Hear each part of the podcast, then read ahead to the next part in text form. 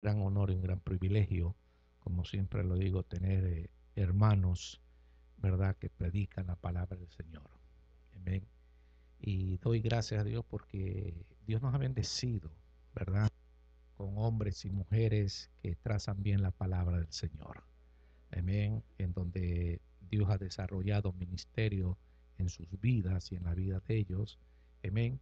Y en esta tarde para mí es un gran privilegio poder presentar a nuestro hermano Juan Moncayo en la exposición de la palabra. Este, él es un ministro de nuestra organización Asamblea de Dios. Amén. Así que él no solamente es un miembro laico de la iglesia, sino que es un ministro de nuestra organización Asambleas de Dios. Así que Dios lo bendiga a nuestro hermano Juan, a su esposa Liz y también a su, a su al pastorcito, porque hoy viene hasta de traje, ¿verdad? Internado. Yo pensé que él es el que iba a predicar en el día de hoy. Amén. Que el hermano Juan había cogido miedo y que le había cedido el puesto al, a su hijo, pero no. Amén. Así que Juan.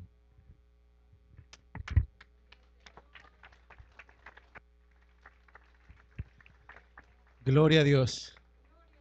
Pueden tomar sus asientos. Una bendición realmente estar en este lugar, estar aquí con ustedes, para, ah, poder compartir la palabra de Dios. Siempre es un honor poder hablar de Dios. Me encanta hablar de Dios. Así que eh, eso es lo que vamos a hacer hoy. Y realmente algunos de ustedes me conocen ya por más de 10 años. Eso es mucho tiempo, oiga.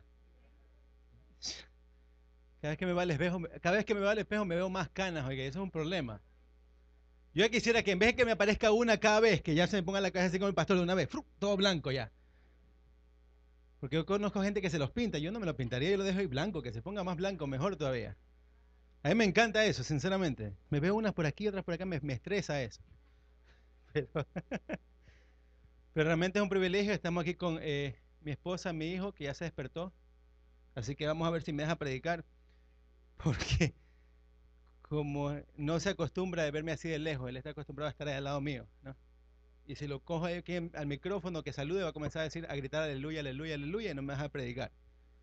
Pero mi esposa está ahí, mira la que linda que está, ponte de pie para que te vean. ¿Ok? No, no me la miren mucho tampoco. Es mía nada más. Pero Dios es bueno. Amén. Así que vamos a abrir nuestras Biblias rápidamente para entrar en el mensaje en este día y de ahí seguimos conversando un poquito. Eh, gracias a Dios eh, por la oportunidad, gracias al pastor por la oportunidad a los líderes, a la pastora también, que realmente si no fuera por Génesis, si no fuera por el ministerio de los hermanos, no fuera quien soy hoy. Se lo dije eso el otro día al pastor y se lo, digo, lo dije de corazón realmente, porque si no fuera porque Dios los ha usado a ellos y como Dios los ha usado en mi vida, yo no estuviera aquí. ¿Ok? Cuando yo llegué aquí a la iglesia, ustedes no me, conocen ya por casi 12, 11 años. Pero dos años de, antes de que ustedes me conozcan, yo estaba a punto de suicidarme. Yo estaba yendo a, discotecas, emborrachándome.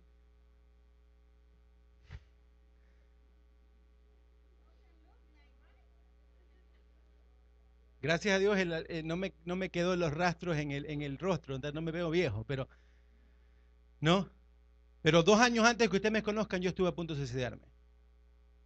Entonces, si Dios lo pudo hacer en mi vida, lo puede hacer en la vida de cualquiera.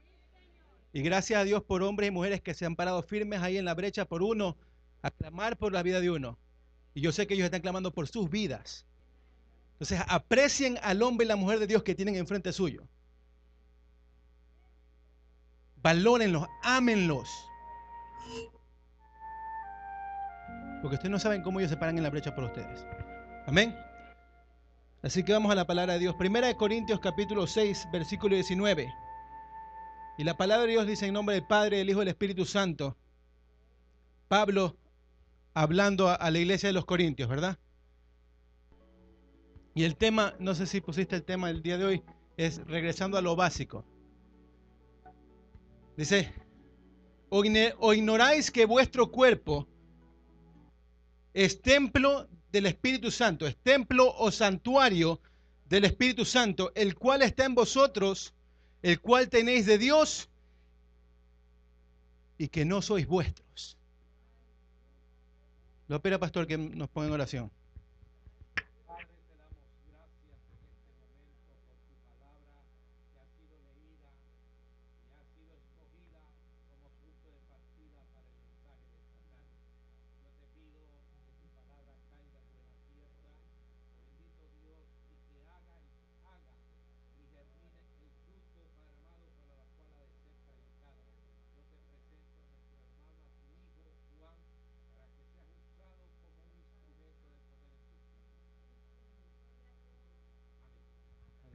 Tomar sus asientos.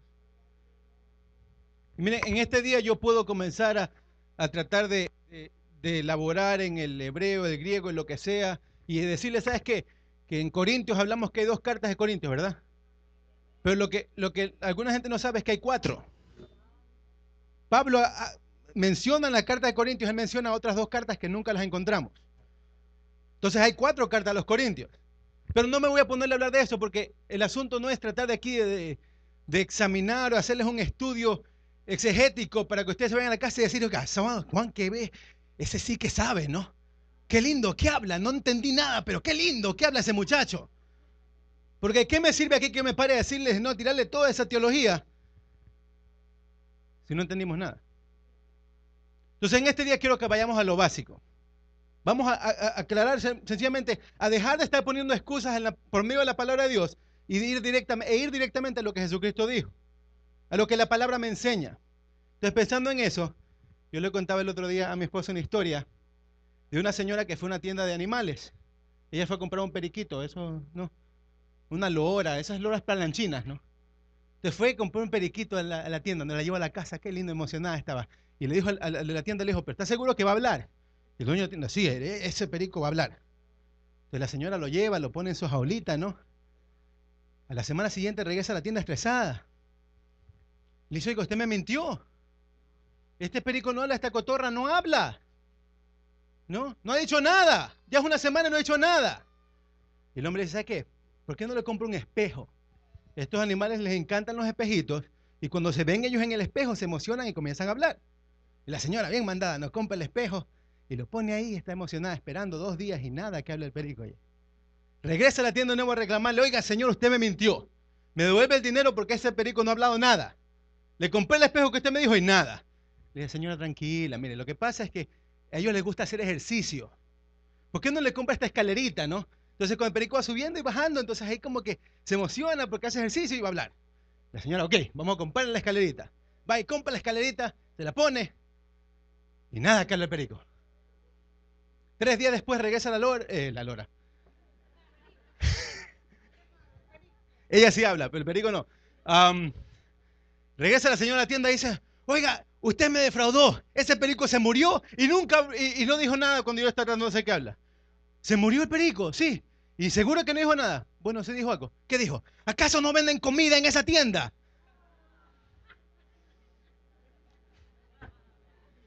Nunca le dio a comer la señora. Pues. Y en vez de estar haciendo lo básico, que es darle de comer al perico, comenzó con todos estos estudios científicos y que esto y que el otro, el espejo. Y a veces así somos nosotros con la palabra. A veces en vez de ir a lo básico, a lo claro que Jesucristo dijo las cosas claras, Él no hizo un, no, no lo hizo confuso, lo confusió, a quien Él trató de confundir es aquellos que se llamaban estudiosos de la palabra. Pero al pueblo, a los que Él amaba, a los que trataba de explicar las cosas, Él lo hizo claro. Hizo parábolas para qué? Para que la gente entienda en cosas que ellos, en ellos estaban envueltos a diario. ¿Por qué? Porque de esa manera podían entender el mensaje claramente. Entonces por eso Jesucristo presentó las cosas sencillas, básicas. Pero ¿qué pasa? Cuando somos confrontados con ciertas verdades decimos, no, es que esa es la, esa es la cultura de ese día. Claro, pues sí. Que Jesucristo viene y le dice al, al joven rico, ¿no? Anda y entrega todas tus casas. Claro, porque en esos días todo el mundo entregaba todo.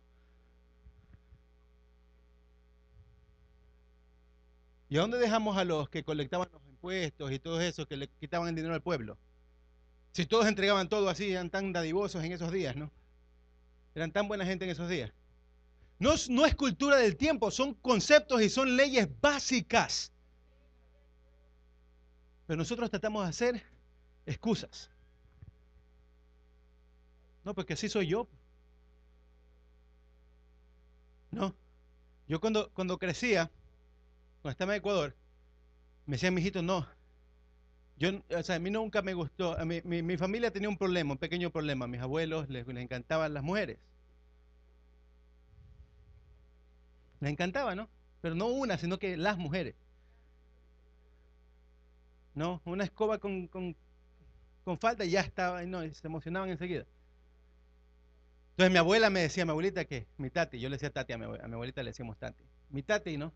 Me cogía y me decía, mijito, el problema no es enamorarse, me decía. Mi tati, mi abuelita, el problema es enamorarse de una sola. Y así enseñaban. ¿No? Entonces, nosotros podemos coger eso de que, no, pues así, yo, así fui criado yo, soy hombre, entonces por, por ende tengo ciertas cosas que son naturales en mí. Es normal que yo vea mujeres, ¿por qué? Porque soy hombre. No importa que yo sea casado y que esté faltando a mi esposa, soy hombre y esa es mi necesidad. Así soy yo. Pero cuando me veo enfrentado por el varón de varones, el que realmente nunca pecó, que fue tan hombre que sabía que iba a ser crucificado en la cruz y se dejó crucificar y resucitó, resucitó el tercer día. Cuando soy enfrentado a ese hombre, me doy cuenta que si veo a una mujer, estoy pecando. Pero no, no lo quiero hacer básico porque eso es demasiado sencillo. Es demasiado directo. Es que él no conocía mi situación. Tú no entiendes, él no entendía mi cultura. Es el de allá del Medio Oriente, no de acá. Él no es de Ecuador. Si Jesucristo hubiera sido ecuatoriano, diferente hubiera sido la historia. ¿No? Podemos decirlo esa, podemos ponerlo de esa manera, ¿no? Porque así, es que así soy yo. Entonces comenzamos a elaborar este, este, este, cuestión de, excusas cuando tenemos, y, en vez de irnos a lo básico, a lo que es claro. No, decimos, no, ese no es mi problema. Otros tienen problemas, yo no, yo estoy bien. Yo no cometo errores. ¿No? Yo he estado en la iglesia 20 años, entonces yo ya estoy bien. A mí que me pongan a liderar en todo, porque yo, yo los corregiría toditos. A toditos lo voy a corregir, ya van a ver. ¿No? Y cuando me veo enfrentado a Jesucristo, Jesucristo me dice, mírate, el tronco tuyo en vez de estar viendo la paz ajena. Dios me llama a mí a yo detenerme. Mira, que antes de que yo diga algo, cuando veo que algo me molesta de ti, antes de que yo diga algo, que yo me detenga, porque a lo mejor ese algo que me molesta de ti es algo que yo estoy haciendo y me fastidia tanto es porque no lo aguanto en mí mismo, entonces no lo puedo ver en nadie más. Entonces es necesario que yo me detenga, me analice a mí mismo, que eso es lo que Jesucristo me manda. Mira el tronco tuyo en vez de estarle viendo la paz ajena. Y una vez que ya lidies con tu tronco, puedes ayudar a esa persona. Pero no estés mirándole la paz ajena sin antes tú lidiar con tu tronco, con el problema que tú tienes en tus manos. No es necesario que yo me frene es necesario que yo me pare.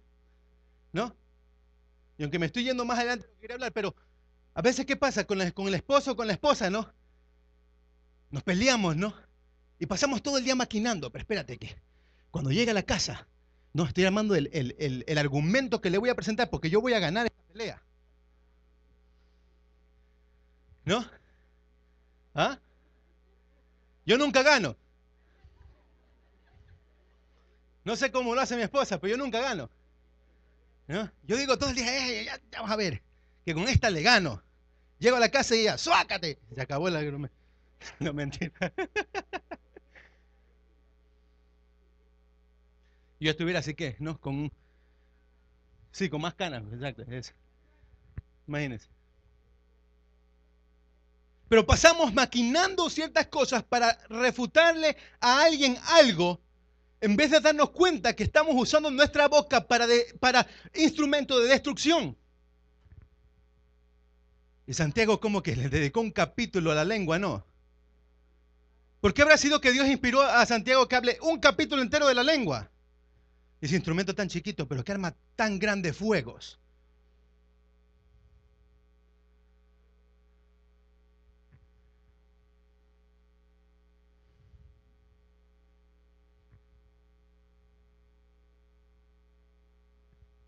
Pero ¿en qué área tenemos luchas? Vamos a Romanos capítulo 7.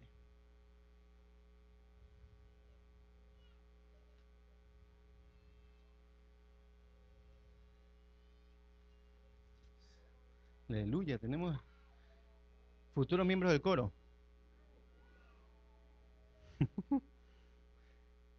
¿Sabes qué? No me molesta porque ya uno se acostumbra.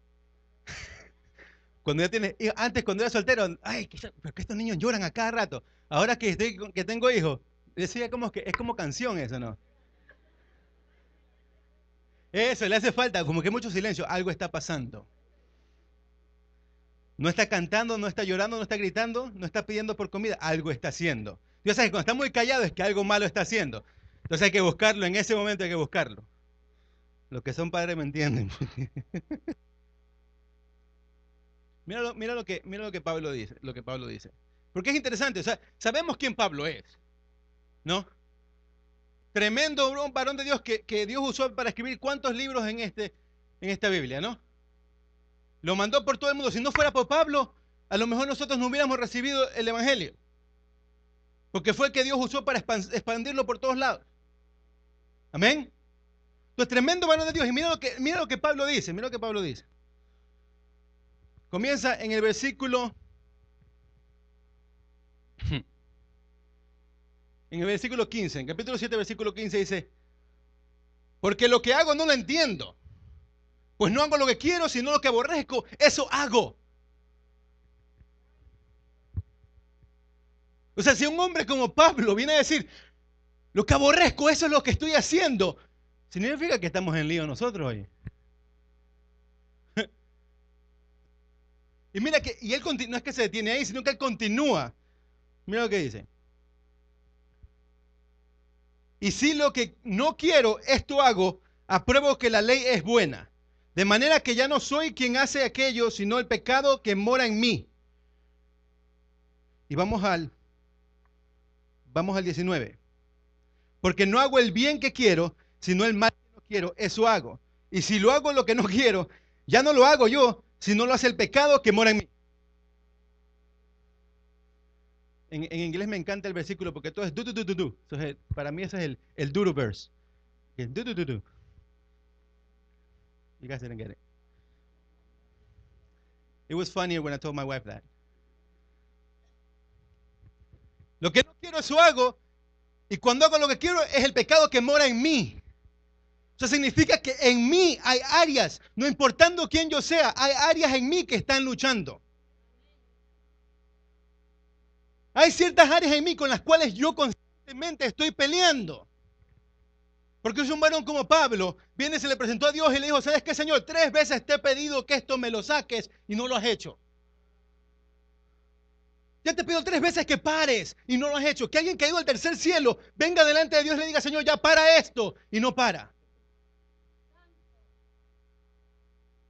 Entonces nosotros tenemos diferentes áreas en las cuales estamos luchando.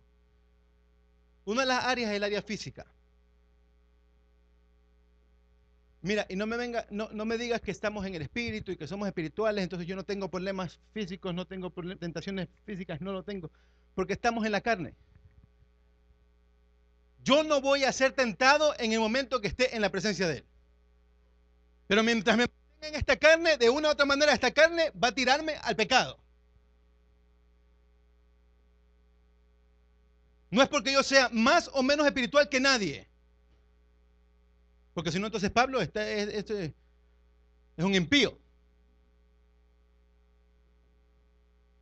Entonces tenemos que entender, y lo, lo, explico de esta manera, es para que entendamos que las luchas que tenemos no significa que andemos en la carne. Entonces no puedo dejar que el enemigo me venza o me mantenga en el piso solamente porque estoy luchando con algo. Porque mucho tiempo pasamos tirados en el piso creyendo que somos malos y que no servimos para nada porque cometimos un error. Cuando lo que Pablo me está diciendo es que él cometió errores. ¿Por qué? Porque mi carne me tira y me empuja a diario a eso. Yo estoy constantemente peleando, eso es lo que él está diciendo. Estoy constantemente peleando con esto. Viste, yo le dije que, que no me ibas a predicar. Aleluya, está ahí, aleluya. Tenemos cinco sentidos y por los cinco sentidos somos tentados. Porque enseguida cuando hablamos de la carne ya nos vamos en el área sexual y no necesariamente es eso.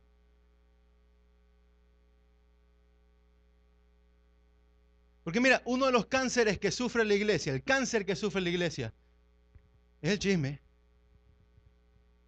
El chisme es un cáncer. Y como cáncer tiene que morir de raíz. No hay otro punto, no hay que jugar con, el cáncer, tú no juegas. ¿No? Mi suegra que en paz, eh, en paz de cáncer, el cáncer de ella se le salió, tenía una cuestión acá. A ella no le gustaba estarse cambiando de cosas y limpiando esa cuestión. Al cáncer hay que matarlo. Y mucha gente enferma en las iglesias, dice la Biblia, y es por el pecado que existe en la iglesia. Y parte del pecado es eso, el chisme. Acabamos con gente porque a veces se arman rumores de la nada. Acabamos con gente. Y lo que no entendemos es que un día vamos a tener que responder a Dios por esas vidas.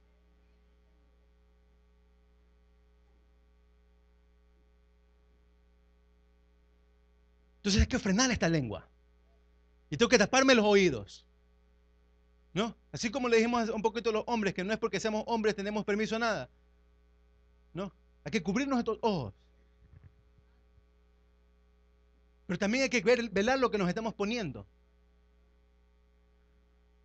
Y, y, voy a ser sincero, yo no soy de los que predican que pantalón, que esto, que falta, que no. No. Pero las mujeres tienen que vestirse decentemente. En el asunto de que si tú tratas tu cuerpo como un objeto, vas a ser tratada como un objeto. ¿Me entiendes? Si nos vestimos para ser un objeto de atracción a alguien, vamos a ser utilizados como un objeto. Entonces no caigamos en, la mentira que, que la sociedad presenta a veces, de que tengo que ponerme ciertas ropas para verme sexy. Porque la palabra sexy viene de sexo. Entonces entendamos la mentira que se nos está poniendo enfrente. Causamos que otros caigan por ningún motivo. Cuando tranquilamente yo puedo escoger otra ropa. Y hago que a lo mejor que otros que están luchando con eso vengan y caigan. Entonces somos, no solamente somos tentación en nuestros cuerpos o somos tentados en nuestros cuerpos, sino que somos objetos de tentación. Y vamos a tener que responder ante Dios. Discúlpenme que lo diga de esa manera. Pero la palabra lo presenta de esa forma. Y es así de claro, no, no, es cuestión de, no es cuestión, aquí no estoy hablando de nada teológico, ni yéndome en un estudio que, que sí, que Dios creó, que si no, que si las abejitas y la flor y nada de eso. ¿No? Es directo, la palabra dice, boom, esto.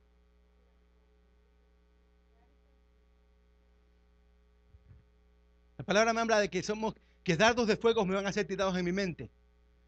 Y en este momento algunos de ustedes están recibiendo dardos de fuego. Ah, que este, este, ¿qué se cree? Este que está parado ahí. Míralo esa barba que tiene que parece estropajo, ¿ves? Yo me puedo hacer por broma de mí mismo, no te preocupes. Puedo estar aquí todo el día haciendo, haciendo chistes de mí mismo. Y yo me río, que es lo peor. ¿Pero qué se cree este? Mira que hace muchas bromas. Solo pasa haciendo bromas y no prestas atención a lo que la palabra está diciendo. ¿Entiende cómo el enemigo tan sutil que es?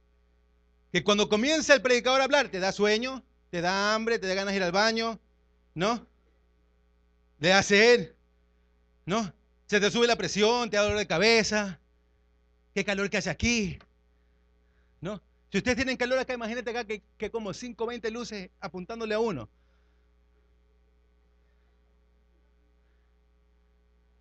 Yo ni siquiera he tomado agua, ya me acordé, me acuerdo. Pero esa es la palabra que todo pensamiento lo llevo cautivo al conocimiento de Cristo. Porque lo que tengo que hacer es que cada pensamiento que viene a mi mente, cada cosa que viene a mi mente, yo lo reflejo en la, la verdad de la palabra. Porque entonces así puedo analizar si el pensamiento viene de parte de Dios o si viene de parte del enemigo si es algo de, para destruir o es algo para construir. Porque a lo mejor yo sí puedo ver algo que esté sucediendo. Y es bueno compartirlo. Hacer una, crítica constructiva es bueno hacerlo. Pero cuando esos pensamientos ya se vuelven quejas y yo me vuelvo una persona quejumbrosa, como dicen en Ecuador, que lo único que hago es quejarme de todo el tiempo, y que todo está mal, y que de esto que el otro, y de acá me molestó, y de acá me molestó, y de acá no me saludó bien, en vez de estarnos dando cuenta que estamos perdiendo el tiempo y estamos perdiendo lo que Dios quiere darnos para nuestra vida.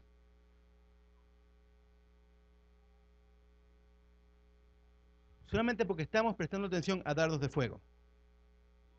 Amén.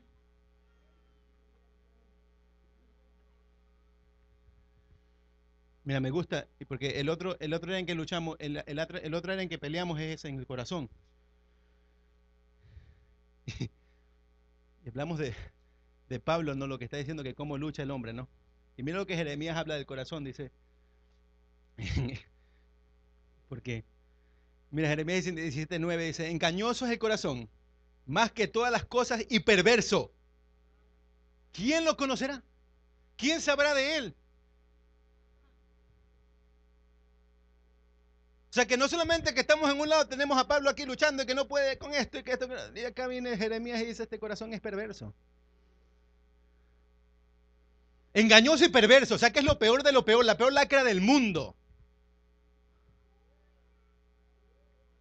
No es malo, no está hablando de malo, Está hablando de engañoso, o sea, alguien, que es engañoso no es alguien que miente, sino es alguien que planea su mentira. Entonces tienen que entender que a veces las cosas que se te vienen en el corazón, que están desarrollando, es porque tu cuerpo comienza a desarrollar excusas para no hacer ciertas cosas. Y suena muy bien.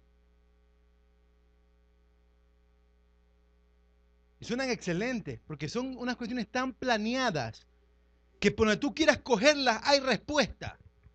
Porque no es una mentirita, es, un, es todo un invento bien grande.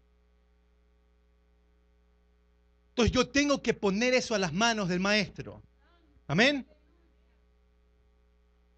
Mira, eh, vamos de nuevo a Romanos, porque no me quería ir de Romanos. Si tengo tiempo, ¿no? ¿Cuánto tiempo tengo? ¿Quién me da cinco minutos más? ¿Cinco minutos más? 5, 10, 15, 20, 25, 30, 35. Ok, estamos bien. Tengo aquí para largo. Ok, estamos bien. ¿Ah? ¿45? No, porque imagínense, yo sigo. Yo les dije a ustedes, me encanta hablar del Señor. Entonces yo me voy a pasar aquí hablando todo el día. Un día estoy hablando con los jóvenes aquí en el parqueadero después de un servicio y casi nos quedamos hasta como las 3 de la mañana. ¿No? Entonces yo, son las 2 recién, estamos temprano. Mira lo que siente, dice eh, Pablo en, en Romanos 7:25, dice, no, en 24 primero, porque primero sale el hombre y dice, miserable de mí, ¿quién me librará de este cuerpo de muerte? Qué miserable que soy, ¿quién me va a librar de esta cosa que me lanza al pecado constantemente? Eso es lo que está diciendo. Porque lo que quiero hacer no lo hago, pero, pero en lo que no quiero hacer, lo que aborrezco, en eso me envuelvo, entonces soy un miserable y no sé quién me va a librar de esto. Entonces, si tú te has sentido así alguna vez, no te sientas solo, porque todos nos hemos sentido así. Todos hemos luchado con algo, todos hemos tenido esa pelea.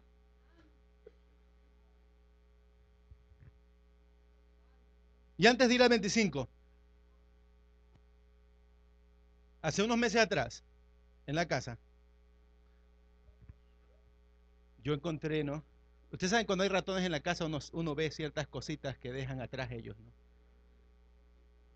Uno encuentra los rastros, los regalitos que le dejan a uno, ¿no? Entonces yo encontré unos regalitos que me dejaron por ahí y dije, ah, Señor. Entonces comienzo a hablar con mis vecinos. Y esto quiero que entiendan algo, ¿no? Tú no estás solo en tu lucha. Porque Pablo claramente está diciendo, miserable soy yo, eso significa que el hombre estaba luchando con algo, eso significa que todos luchamos con algo. Entonces tú no estás solo. Entonces comienzo a hablar con mis vecinos sobre esto que encontré en los ratones y me dice, todos tenemos este problema en este barrio. Desde que hicieron la construcción allá a una cuadra, eso es, a cada rato aparecen los ratones. Entonces comenzamos a poner trampas, comenzamos a poner trampas y cogía uno. Yo, hey, cogía uno lucha. ¿No? Pero primero, hay una cuestión con los ratones. Los ratones nunca se invitan. Tú no tienes que invitarlos, ellos se invitan solos. ¿Verdad? Ellos quieren a tu casa y es como los colados a, a las fiestas, ¿no? Ellos entran y se comen de todo, ¿no? Así mismo. En sus países dicen colados también, ¿no? A los que llegan sin invitación, ¿cómo se les dice? ¿Colados? ¿Ah? ¿Cómo es? Paracaidistas, los paracaidistas. Esos son buenos porque eso es como en el ejército, me, gusta eso. Porque por lo menos tienen como propósito. Dice paracaidistas es hombres con propósito. Bueno, eso, eso es una, que llegan sin invitación, ¿no? Eso es una cuestión de ratones. Otra, que dejan sus regalitos, ¿no? Si hay un rastro que dejan. Y la tercera es que siempre hay más de uno. Los ratones nunca llegan solos. Dicen, no sé si está comprobado científicamente o me lo inventé yo, no sé. Pero cuando usted encuentra un ratón, hay de 6 a 8. Nunca hay uno. Uno solo nunca hay. Y mira, y, encuentro este ratón y Dios comienza a hablarme. ¿Por el ratón? Sí, por el ratón. Aleluya, por cualquier cosa Señor. Una vez hablando las, las, hierbas malas de la casa y me comenzó hablar también el Señor, pero bueno, no voy, a, no voy a meterme en eso. Pero, mira, en cuestiones espirituales nosotros también tenemos ratones. Y mira, lo que Dios me dijo es que a veces perdemos más el tiempo en estar limpiando lo que se muestra, lo que dejan atrás, las cosas que, que otros pueden ver en vez de lidiar con el problema. Entonces gastamos nuestras energías en limpiarlo como nos vemos, no lo bonito que estamos, no que estemos así como que, no, la apariencia, en vez de invertir el, el tiempo, el dinero, lo que sea necesario para resolver el problema que está aquí adentro.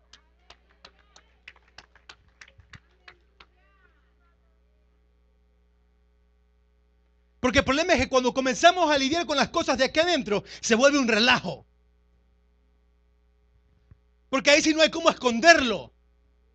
Porque si yo estoy lidiando con esto y estoy teniendo un problema, imagínense, tengo un problema con mujeres, yo sé que no voy a poder ver a una hermana a la cara porque enseguida voy a imaginarme cosas. O si tengo problemas de mentiras, voy a tener que, cuando hermano me, me vienen a preguntar algo, yo tengo que quedarme callado porque sé que si suelto la lengua va a mentir. Entonces el hermano me dice, pero ¿qué te pasa, hermano? ¿Por qué no me hablas?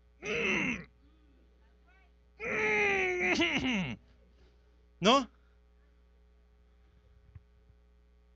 Pero es tiempo de que perdamos, eh, que terminemos de perder el tiempo viéndonos muy bonitos y que lidiemos con el problema que no me permite crecer.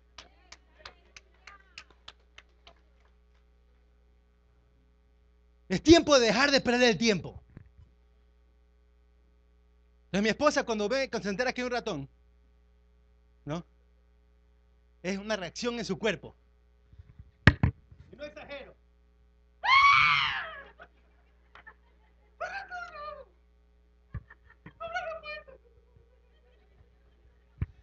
No exagero. Y yo le dije que le iba a hacer quedar mal hoy día. Por si acaso. Porque hay que avisar eso con tiempo. Porque si va a una broma así. Yo hago bromas de mí, pero si hago bromas de ella, hay que avisarle con tiempo. Me dice, estamos desayunando y me dice, vas a hacer quedar mal. Sí, mi amor.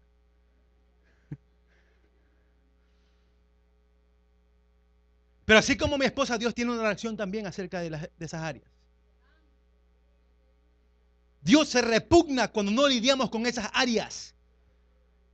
Porque lo que no nos damos cuenta es que cuando estamos jugando en, en, limpiar nuestra apariencia y no estamos lidiando con algo que Dios ya me ha hablado por años, porque todos sabemos el área por la cual nosotros, en la cual nosotros luchamos. Todos la conocemos. Porque nos dejan rastro. Yo sé cuando eso se manifiesta. ¿Por qué? Porque ya lo conozco, porque he luchado con eso toda mi vida.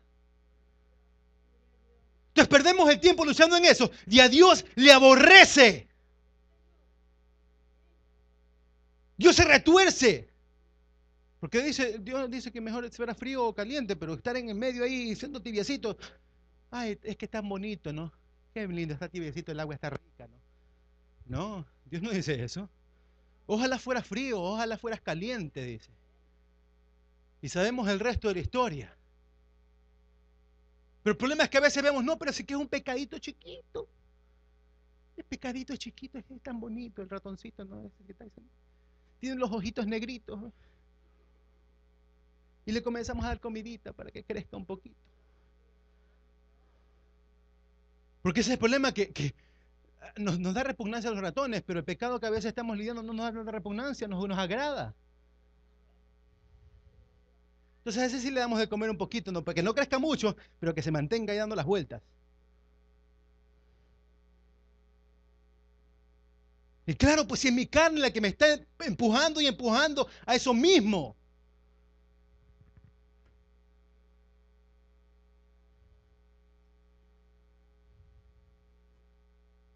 Mira, el 725 dice lo siguiente. Gracias a Dios por Jesucristo, Señor nuestro. Así que yo mismo con la mente sirvo a la ley de Dios, más con la carne a la ley del pecado. Dicen, gracias a Dios por Jesucristo, Señor nuestro. Porque lo que Pablo está diciendo en esa frasecita es que este pecado, que lo llama como sustantivo, no es un verbo, no es una acción, es un sustantivo. El pecado este que está en mi carne no es mi Señor, mi Señor es Jesucristo. Entonces lo que él está diciendo es que a cada momento él está diciendo, pecado, tú no eres mi Señor. Y cuando va a cometer el error y dice, pecado, tú no eres mi Señor. Entonces a veces nosotros tenemos que hablarle a ese pecado que está en mi carne y decirle, tú no eres mi Señor. Y de si quieres, pero dile al pecado, tú no eres mi Señor. Mi Señor es otro. Se llama Jesucristo.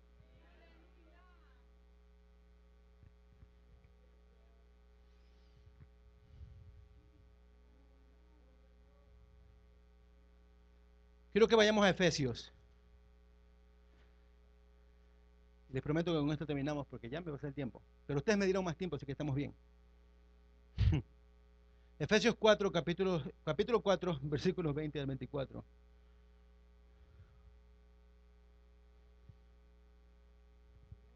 Y así mismo Pablo, estoy hablando del mismo Pablo, ¿por qué? Porque quiero que entienda que este hombre era bien contradictorio el hombre.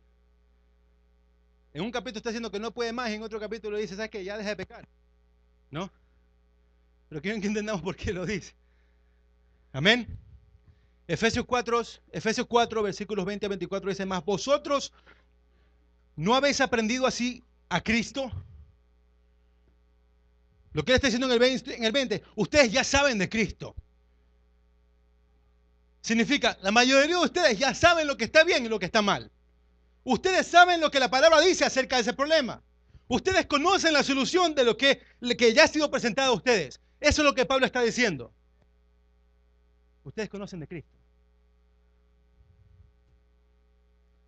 Dice, en cuanto a la pasada manera de vivir, despojados del viejo hombre, que está viciado conforme a los deseos engañosos y renovados en el espíritu de, en el espíritu de vuestra mente y vestidos del nuevo hombre, creado según Dios en la justicia y santidad de la verdad. Entonces, Pablo está diciendo que la decisión es mía. Porque ya hubo uno que entregó su cuerpo por mí. El único hombre que nunca pecó. Él se entregó por mí. Entonces la decisión ahora es mía. Yo soy el que decido si voy a cometer ese pecado o no. Yo soy el que decido si voy a caer en eso o no, pero tengo que tomar acción en el asunto. Yo no puedo dejar que las cosas sucedan porque suceden. No puedo dejar que ese pecado que siempre me ha estado acosando siga siendo mi Señor. Yo tengo que tomar la decisión y definirme quién es mi Señor y seguir a ese Señor.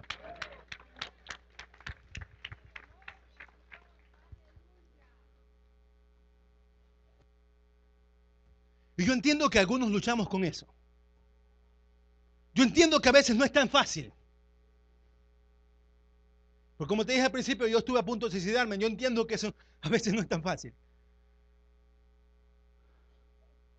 Pero entiende que si está, Dios está en el medio, tu situación no es tu final, sino que es un comienzo. Porque Dios está dispuesto a renovarlo todo.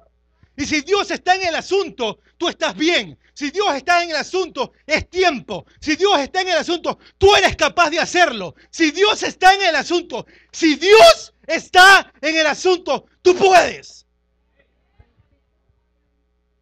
Si Dios está en el asunto, tú puedes. Porque Dios no se ha olvidado de ti, ni se ha olvidado de tu propósito. Tú tienes que declarar lo que la palabra dice, que Dios va a cumplir su propósito en mí. No puedes dejar que la mentira te siga dominando. No puedes escuchar al enemigo cuando te dice, tú no puedes. No puedes escuchar al enemigo cuando dice, eres un perdedor porque caíste. Sino decirle, ¿sabes qué? Dios va a cumplir su propósito en mi vida. Porque Dios está dispuesto a hacerlo.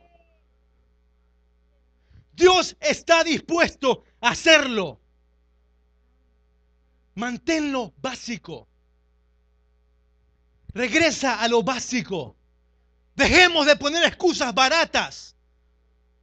Y cojamos textos para hacer pretextos, como dice el pastor. Escojamos el verso como lo dice. Cojamos el capítulo como lo dice. Yo recomiendo, ¿sabes qué? No cojas un verso y digas, ah, esto es el verso, mira, léete el capítulo entero. Porque ahí entiendes el contexto de lo que estaba diciendo. ahí vas a entender que Dios tiene un propósito en tu vida y que Él no se ha rendido, que Él no te ha olvidado y que Él no está dispuesto a dejarte ir. Si Dios está en el asunto, tú puedes. Amén. Inclinemos nuestros rostros.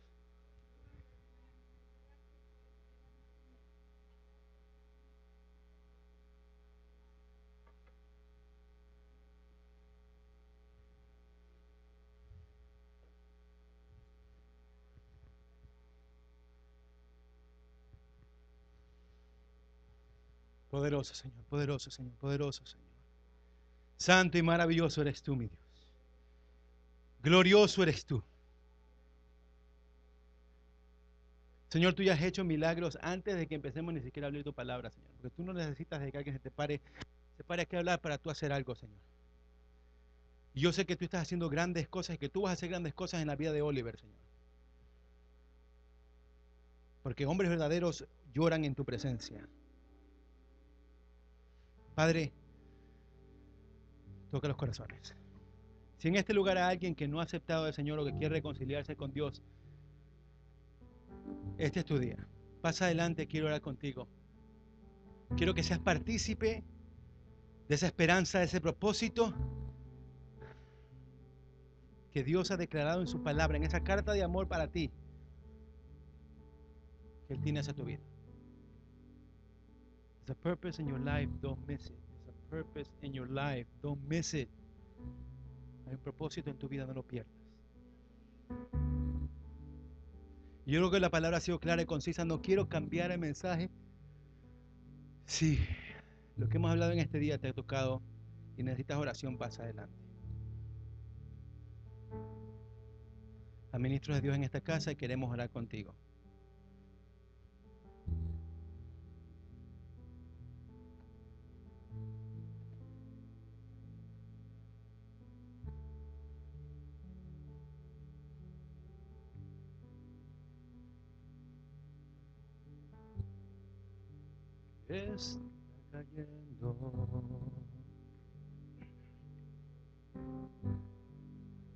Tu gloria sobre mí. Sanando heridas.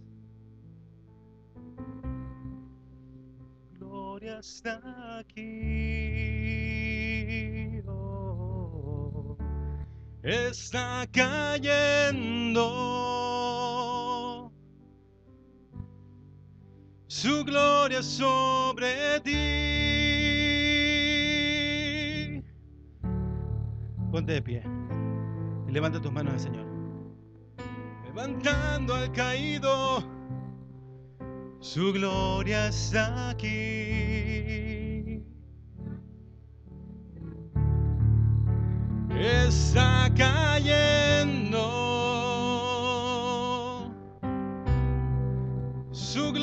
Sobre ti, sanando heridas, levantando al caído, su gloria está aquí.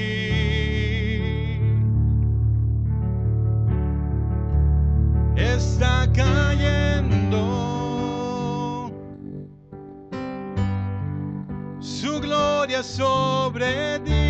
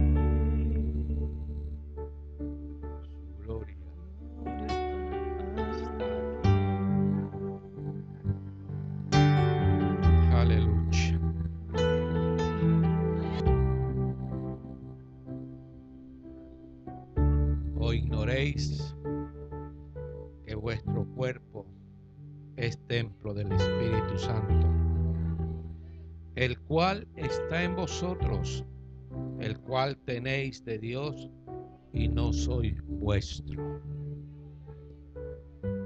Lo básico del Evangelio es que usted y yo sepamos que este cuerpo le pertenece al Cristo de la gloria.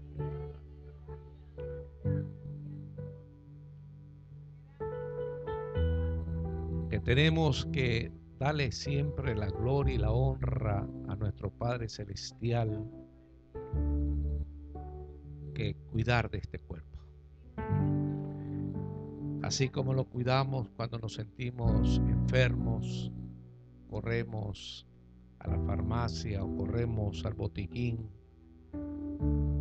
y tomamos un medicamento que creemos que nos puede hacer bien para la salud nuestra, cuanto más tenemos que cuidar por este cuerpo. Y tenemos que guardarlo, cuidarlo, porque es santo. Damos gracias a Dios por esta palabra. Dios nos administra. Quizás usted diga, traté de entender eh, el mensaje, pero lo importante es que la palabra de Dios nos ha hablado en esta tarde. Y dice un refrán por ahí que guerra en guerra avisada no mueren soldados de Jesucristo. No mueren soldados de Jesucristo. Dios sabe por qué dijo esta palabra. ¿Quién es? Yo no lo sé. Usted y yo lo sabemos. Porque este corazón es engañoso y solamente Dios lo conoce. Hay que tener mucho cuidado. Los tiempos que estamos viviendo, este, esta temporada, esta época del año, en donde hay tantas cosas que llaman la atención. En ocasiones por cumplir con el vecino, cumplir con el pariente, cumplir con el compañero, cumplir con el amigo. Vendemos y exponemos este cuerpo al vituperio. Nuestras mentes son bombardeadas por muchas cosas que el mundo ofrece para esta época del año. Pero recuérdese, y dice bien claro, o ignoráis. O sea, o te has olvidado. Te has olvidado que eso que tú tienes como cuerpo no es tuyo, sino que es mío. Y lo que es de Dios, Él lo guarda, Él lo cuida.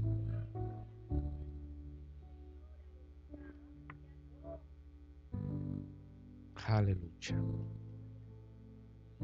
Siempre diremos, no es suficiente con venir a la iglesia. No es suficiente tener una Biblia. No es suficiente ser parte integral de la iglesia. No es suficiente dar los diezmos. No es suficiente orar. Todo esos son cualidades o herramientas buenas, pero sobre todas las cosas que tenemos que guardar el alma y el corazón. Guardando el alma y el corazón nosotros somos templo del Espíritu Santo.